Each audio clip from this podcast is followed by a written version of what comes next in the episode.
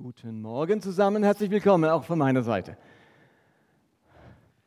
Wir sind, wie Nina schon gesagt hat, mitten in dieser Predigtreihe die Kraft des Guten.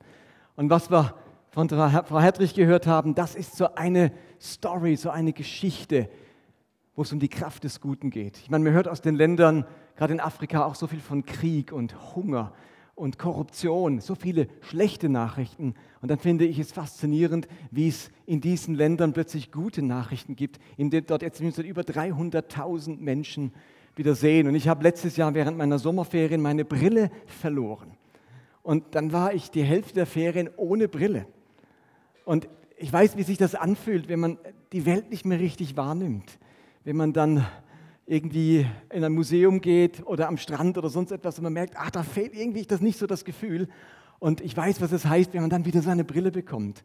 Und wie, was für eine gute Nachricht das für die Menschen ist, die jetzt plötzlich für einen Dollar eine Brille bekommen, die ihr ganzes Lebensgefühl verändert. Wir sagen uns jetzt seit Wochen, dass wir uns nicht vom Bösen, vom Hässlichen oder vom Unmenschlichen überwältigen lassen wollen, sondern das Böse mit Gutem überwinden. Und wie man das Gute tun kann, sich eine gute Haltung bewahren kann im Angesicht des Bösen, darum geht es heute. Und so heißt meine Predigt auch Gutes im Angesicht des Bösen. Und ich möchte mit einer Geschichte, mit einem Gleichnis einsteigen, das Jesus erzählt hat. Es ist das, äh, das Gleichnis, das ein Stück weit die Geschichte der ganzen Welt in sich vereinigt. Es ist ein Gleichnis über die Geschichte dieser Welt. Es ist ein Gleichnis zum Thema Gut und Böse. Und es steht in Matthäus 13 ab Vers 24. Und dort heißt es folgendes. Jesus erzählte noch ein anderes Gleichnis. Das Himmelreich ist vergleichbar mit einem Bauern, der gutes Saatgut auf sein Feld säte. Doch in der Nacht, als alles schlief, kam sein Feind und säte Unkraut zwischen den Weizen und ging wieder weg. Als das Korn zu wachsen begann und Ähren ausbildete, kam auch das Unkraut zum Vorschein. Da kamen die Arbeiter des Bauern und sagten, Herr, das Feld, auf dem du gutes Saatgut gesät hast, ist voller Unkraut. Das hat mein Feind getan, rief der Bauer aus. Sollen wir das Unkraut ausreißen? fragten die Arbeiter. Er antwortete, nein, wenn ihr das tut, schadet ihr dem Weizen. Lasst beides bis zur Zeit der Ernte wachsen. Dann will ich den Erntehelfern sagen, dass sie das Unkraut heraussammeln und verbrennen sollen. Den Weizen aber sollen sie in die Scheune bringen. Bekanntes Gleichnis, oder? Lasst mich dieses Gleichnis erstmal auslegen, was die einzelnen Elemente so bedeuten, wie man sich die damalige Zeit vorstellen musste. Jesus wählt ja immer wieder Gleichnisse aus dem Alltag, aus dem Alltagsleben der Menschen von damals. Und da war natürlich Säen, Ernten, Weizen ein geläufiges Bild für die Menschen. Das Gleichnis handelt von einem Bauern. Und dieser Bauer, der lebt eben davon, dass er Getreide anbaut. Getreide war damals zur Zeit Jesu das Grundnahrungsmittel. Im Mittleren Osten war das das einzige Grundnahrungsmittel, was man kannte. Wir kennen ja vier Grundnahrungsmittel heutzutage, nämlich Kartoffeln, Reis, Mais und eben Getreide. Aber die ersten drei waren vollkommen unbekannt im Mittleren Osten zur damaligen Zeit. Das sind Entdeckungen, die erst später äh, zu den Menschen kamen, hier im Westen oder Mittleren Osten. Und einen Acker richtig zu besehen mit diesem Getreide, das war normalerweise Chefsache. Man wollte sicherstellen, dass eine möglichst große Ernte zustande kommt und möglichst wenig vom Saatgut verloren geht. Erinnert euch, da gibt es auch das andere Gleichnis von dem Seemann, also der hat am Schluss nur ein Viertel auf seinen Acker gebracht. Das war vielleicht nicht gerade der beste Bauer. Dieser Bauer hat sichergestellt, dass möglichst viel von seinem Saatgut tatsächlich auf einem guten Ackerboden landet. Das war Chefsache, deswegen macht er das selbst. Und mit gutem Saatgut ist damals gemeint gewesen, eben Saatgut mit möglichst wenig Samenkörnern oder Fremdkörnern oder möglichst wenig Unkraut. Also Unkraut, möglichst reines Saatgut sollte auf den Acker kommen. Und nun greift ein Feind in unsere Geschichte ein. Ein persönlicher Feind des Bauern steht bei Nacht und Nebel auf, um jetzt eben Unkrautsamen auf das Feld des Bauern zu streuen. In der Antike war das ein schweres Verbrechen. Man nannte das damals Saatfrevel. Eines der schwersten Verbrechen und wurde hart bestraft, zum Teil sogar mit dem Tode bestraft.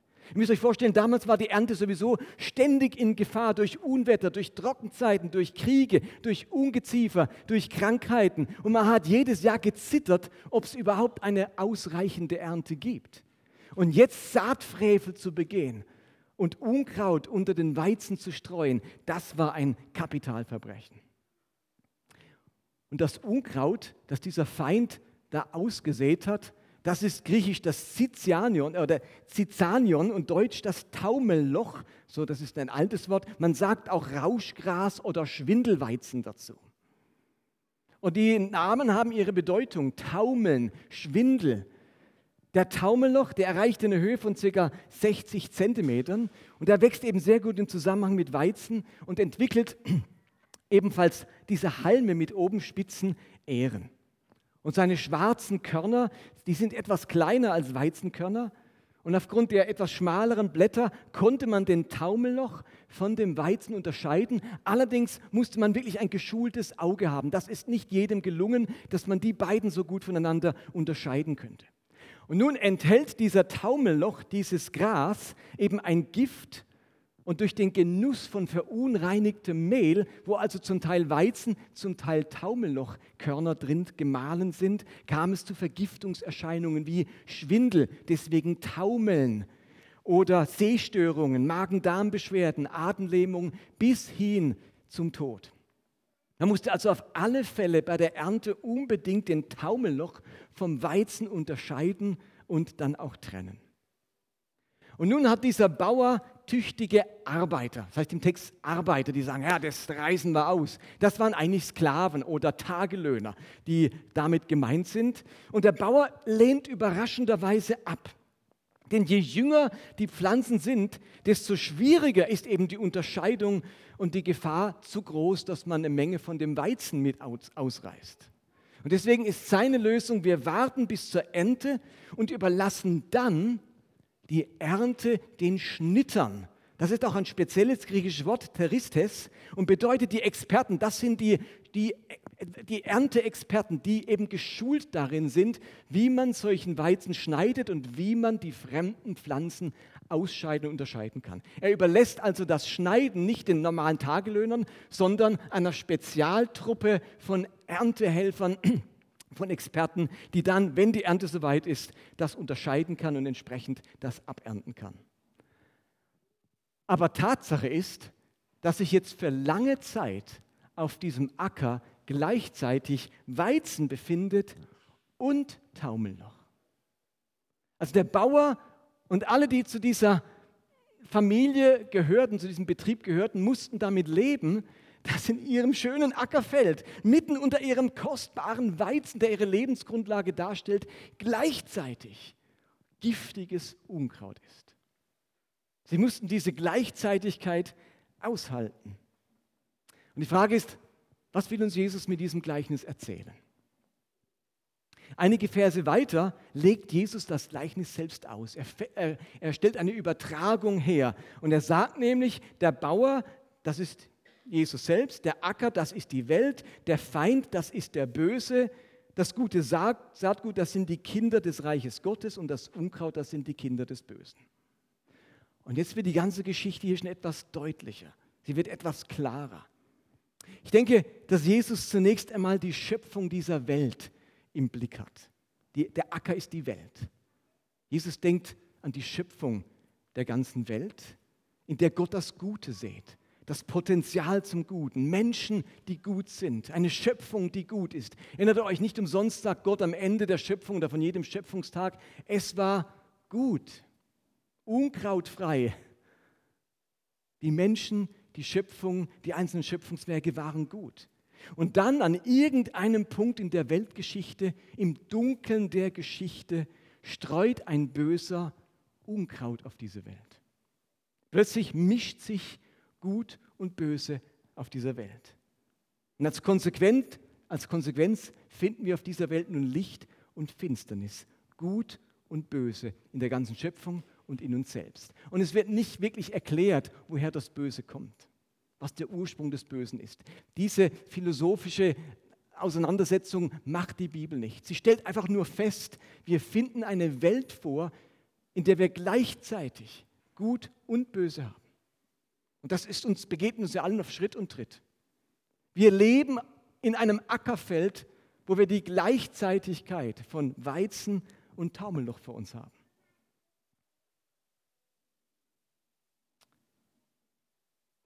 Und das ist eine Situation, die uns immer wieder sehr zu schaffen macht. Ein Zustand, der immer wieder dieses große Warum hervorruft. Warum lässt Gott das zu? Warum macht er dem Bösen nicht den Gar aus? Warum reißt das Gott das Gute nicht aus der Welt weg? Geht es euch nicht auch so, dass man manchmal denkt, Gott, jetzt, jetzt greift doch einfach ein, jetzt reißt doch einfach den, das Unkraut weg, schenkt uns doch eine Welt ohne Böses. Das wäre so gemütlich. Das wäre so schön, wenn wir eine Welt hätten, wo alles Unkraut ausgerissen ist. Und wie die Arbeiter im Gleichnis sind wir Menschen schnell dabei, das Böse mit Stumpf und Stiel ausrotten zu wollen. Das ist so ein menschlicher Reflex, das große Reine machen, das radikale Ausreißen dessen, was einem böse erscheint. Und im Sinne dieser großen Ausreißaktion veranstaltete die Kirche die Kreuzzüge um die bösen Muslime auszureißen. Und sie veranstalteten die Inquisition, um die bösen Ketzer auszurotten. Und die Muslime veranstalten den Heiligen Krieg, um die Ungläubigen auszurotten. Und die Nazis planen den Holocaust, um die Juden auszurotten. Und die Siedler planen den Track nach Westen, um die Indianer auszurotten. Und die Hutu greifen zu den Waffen, um die Tutsi auszurotten. Und die Russen greifen Ukraine an, um dort die Nazifizierung auszurotten. Alle haben immer den Eindruck, wir sind auf einer Mission, das Böse auszurotten. Alle sind der Überzeugung, das Unkraut auszureißen. Und wie haben sich diese Arbeiter getäuscht? Jesu Botschaft in diesem Gleichnis ist nicht, das Böse auszureißen, sondern es am Schluss der Gerechtigkeit Gottes zu überlassen. Und das ist kein Aufruf zur Passivität, sondern eine Anleitung dazu, seine Energie in das Gute zu stecken. Was uns nämlich das Gleichnis deutlich sagt, ist, dass wir uns nicht durch ein radikales Vorgehen gegen das Böse oder vom Bösen befreien sollen, also das Ausreißen des Bösen, sondern auf das kontinuierliche Pflegen und Sehen des Guten achten sollen. Also das heißt im Gleichnis, es wachsen lassen. Also Jesus sagt, ihr achtet darauf, dass dieser Weizen wächst. Und das Ausreißen des Bösen überlasst ihr der Gerechtigkeit Gottes am Schluss. Wenn Paulus sagt, dass wir das Böse durch das Gute besiegen sollen, dann meint er genau das damit. Also Paulus sagt ja nicht, ihr Lieben, lasst euch nicht vom Bösen überwältigen, sondern reißt das Böse aus. Das ist die Anleitung für solche Fehlentwicklungen, wie wir sie immer wieder hatten. Seine Botschaft lautet, lautet anders. Ähm, nicht sich passiv ergeben dem Bösen gegenüber oder nicht das Böse bekämpfen, sondern wie überwinden wir das Böse? Mit Gutem indem wir das Gute tun und auch eine gute Haltung in uns bewahren. Also wir lernen aus diesem Gleichnis, dass wir das Gute tun sollen im Angesicht des Bösen. Das Gute tun im Angesicht des Bösen, also im Angesicht von dem Unkraut unter dem Weizen. Es ist so herausfordernd, im Angesicht des Bösen an, am Guten festzuhalten, sich nicht anstecken zu lassen, sich nicht provozieren zu lassen sich die Moral nicht verderben zu lassen, sich nicht vergiften zu lassen, sondern am Guten festzuhalten und für sein Wachstum und für sein Gedeihen zu sorgen. Versteht ihr, es ist meine Verantwortung, dass ich mich äußerlich und innerlich nicht vom Bösen anstecken lasse. Was passiert mit meiner inneren Haltung? Bleibe ich innerlich hoffnungsvoll, wohlgesonnen, positiv? Was passiert mit meinem Inneren angesichts all des Bösen um mich herum? Gott pflanzt mich ein in einen Acker, in eine Welt, wo neben mir Taumelloch wächst und hinter mir. Und dann hat es wieder ein paar Weizenhalme und dann kommt schon wieder ein kleines Fältchen Taumelloch. Mitten da drin hat Gott mich eingepflanzt.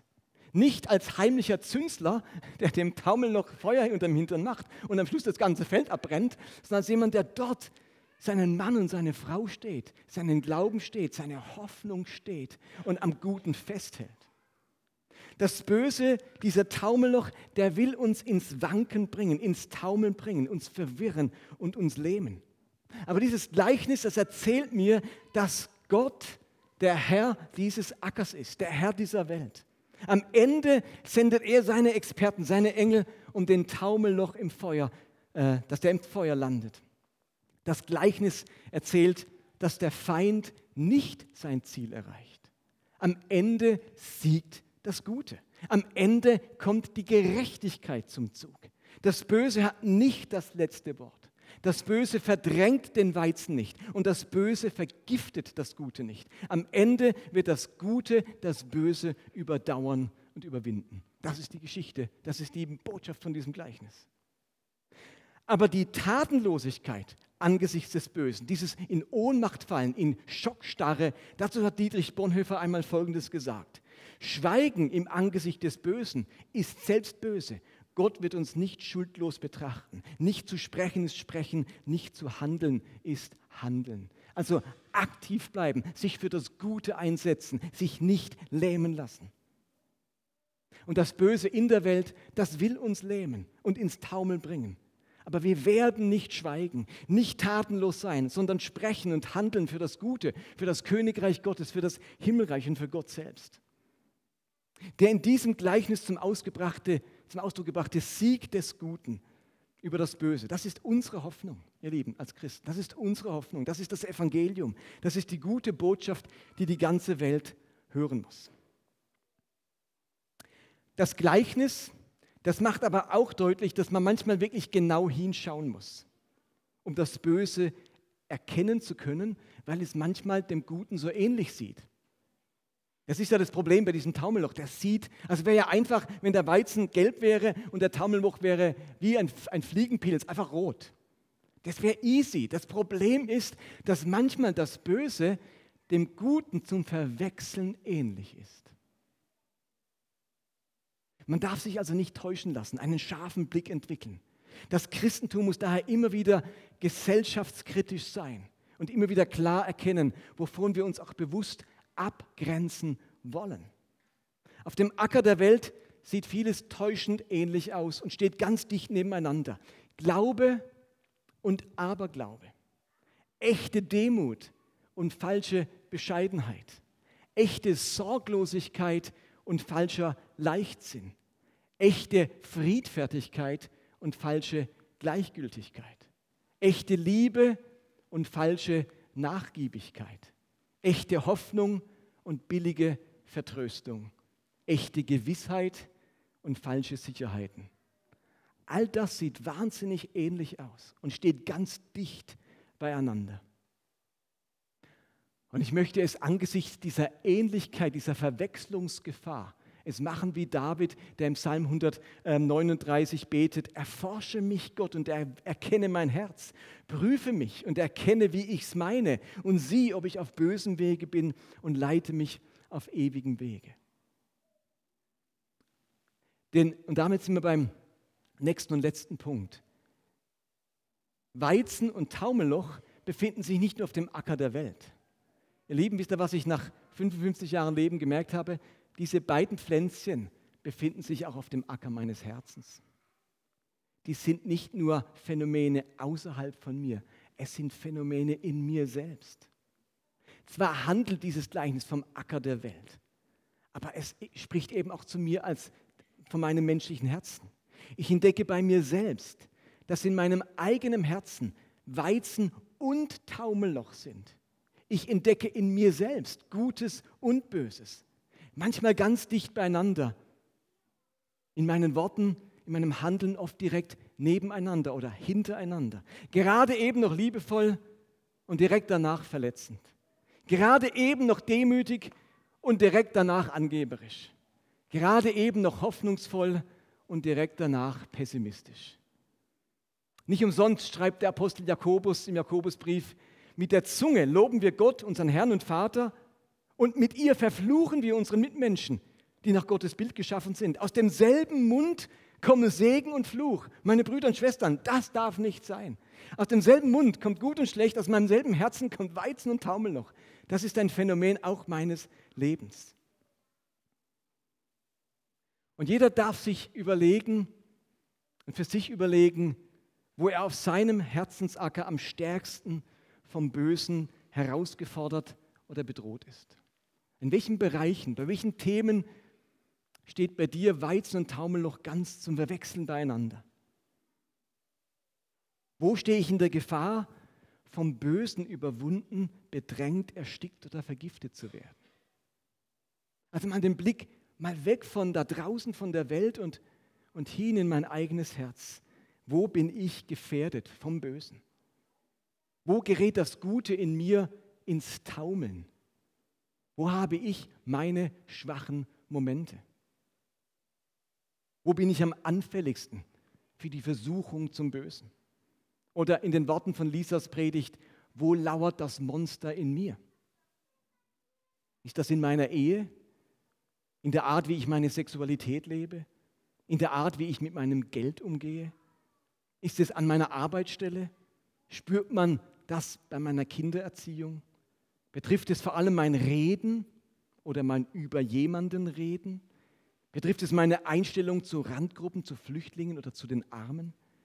Kommt es zum Vorschein gegenüber den Reichen und Mächtigen? Zeigt es sich in meinem Umgang mit Suchtmitteln? Wo bin ich anfällig? Wo kommt mir der Taumel noch ganz nah? Wo sollte ich das Böse mit Gutem überwinden? Auf dem Acker der Welt wird Gott das Böse erst beim Gericht am Ende ausreißen.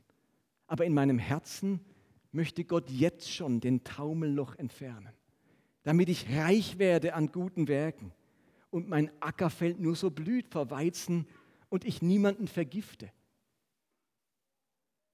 Und die Frage ist, was macht das jetzt mit uns, mit unserem Herzen? Wir haben hier bewusst diese dieses Weizenfeld aufgebaut. Und es, es, ist ein Weizenfeld ohne Taumelloch. Also Taumelloch konnten wir es nicht auftreiben, das gab es bei Amazon nicht zu bestellen, nur Weizenhalme. Aber wir wollen Folgendes machen. Vielleicht kann die Band nochmal auf die Bühne kommen. Ich würde gerne für uns beten, dass Gott uns einerseits hilft, den Mut zu behalten angesichts des Bösen in dieser Welt. Gott hat uns eingepflanzt in einen Acker, wo das Böse um uns herum ist. Ich möchte gern für uns beten, dass uns nicht der Mut ausgeht, das Gute zu tun im Angesicht des Bösen. Und zum anderen würde ich gerne für uns beten, dass wir Gott die Erlaubnis geben, wo in meinem Herzen ein Taumelloch ist, du darfst es nehmen und ausreißen und dafür guten Samen aussehen. Und wenn ich gebetet habe und nochmal die Musik, wir nochmal ein Lied singen, dann dürft ihr nach vorne kommen und dürft euch so einen Halm mitnehmen. Als Symbol und euch daheim in eine Vase stecken oder wie auch immer und sagen, Gott, ich will, dass das in meinem Leben wächst. Ich will einen Beitrag leisten, dass guter Weizen auf dieser Welt wächst und dass guter Weizen in meinem Herzen wächst. Okay? Habt ihr es verstanden? Manchmal sind Symbole hilfreich. Und aus dem Grund haben wir hier, glaube ich, 200 solche Halme. Und ihr dürft wirklich nach vorne kommen und sagen, Gott, Mach mich zu einem, der am Guten festhält. Bewahr mich davor, angesichts des Bösen zu taumeln. Gib mir innere Kraft und innere Stärke. Und dieser Weizen soll mich daran erinnern, auf welcher Mission du in meinem Leben bist und auf welcher Mission ich mit dir in dieser Welt bin. Das Böse mit Gutem überwältigen. Lass uns aufstehen. Himmlischer Vater, ich danke dir von ganzem Herzen dass du der Herr der Ernte bist, der Gott der ganzen Welt. Und ich danke dir, dass am Ende das Gute das letzte Wort haben wird. Und dass du mit deinem Blick genau siehst, was Weizen und was Unkraut ist. Und dass am Ende deine Gerechtigkeit das letzte Wort hat. Herr, darauf verlassen wir uns und das tröstet uns. Und wir bitten dich, dass du uns hilfst, den Weizen in dieser Welt zum Wachsen zu bringen. Ich danke dir für die Menschen bei 1-Dollar-Brille, die das Leben von ganz vielen Menschen zum Blühen bringen. Und ich bitte dich, dass wir unser Feld sehen und, und erkennen, wo wir Weizen, das Gute zum Blühen bringen können. Ich bitte dich, dass du uns hilfst, eine positive Haltung, Hoffnung, Optimismus zu bewahren im Angesicht des Bösen. Und ich bitte dich, dass du uns hilfst, in unserem eigenen Herzen das Böse zu identifizieren, es dir hinzuhalten und erleben zu dürfen, wie du uns frei machst und anstelle dessen Samen des Guten in unsere eigene Seele, in unser eigenes Herz säst. Danke für diesen Prozess der Heiligung und der Verwandlung. komm du jetzt mit deinem Geist und sprich zu unserem Herzen.